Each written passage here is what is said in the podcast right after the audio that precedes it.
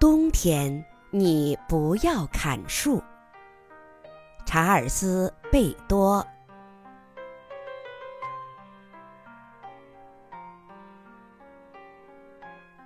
在我九岁那年冬天，爸爸带我到北方阿拉斯的城郊，和爷爷一起过圣诞。在那里，爷爷有一个小小的农场。一天，我在玩耍时，发现屋前的几棵无花果树中有一棵已经死了，树皮有的已剥落，枝干也不再呈暗青色，而是完全枯黄了。我稍一碰，就吧嗒一声折断了一枝。于是我对爷爷说。爷爷，那棵树早就死了，把它砍了吧，咱们再种一棵。可是爷爷不答应，他说：“也许他的确是不行了，但是过冬之后，可能还会萌芽抽枝的，说不定他正在养精蓄锐呢。记住，孩子，冬天你不要砍树。”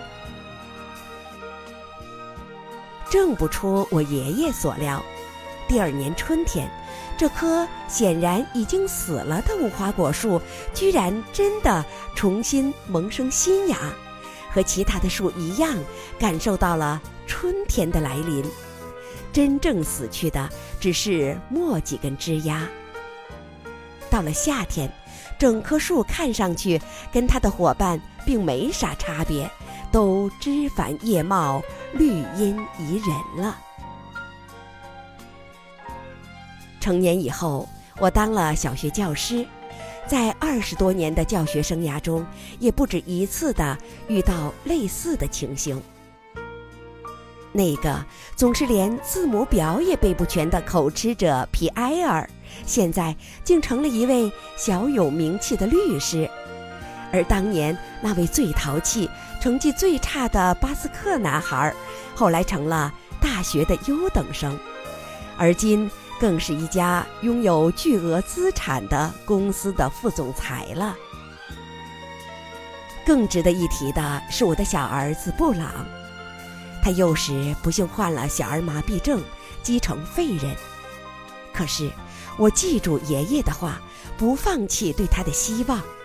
也一直鼓励他不要灰心丧气，而今他也成功的读完了大学，担任公共图书馆的一名管理员。要知道，布朗只有左手的三个手指能动弹，抬起手来扶一扶鼻梁上的眼镜也十分困难。回想起来。只要我们不轻易放弃，凡事都有转机的可能。在过去的几十年中，我自己也不时遇到过让人沮丧伤怀的事儿，但是爷爷的教诲却每每给我以鼓励。尽管那个农场早已易主，听说还成了工厂区，而爷爷也做古多年了，让我看到。冬天以后的情景，从而顺利地度过了一个又一个家庭和事业上的危机。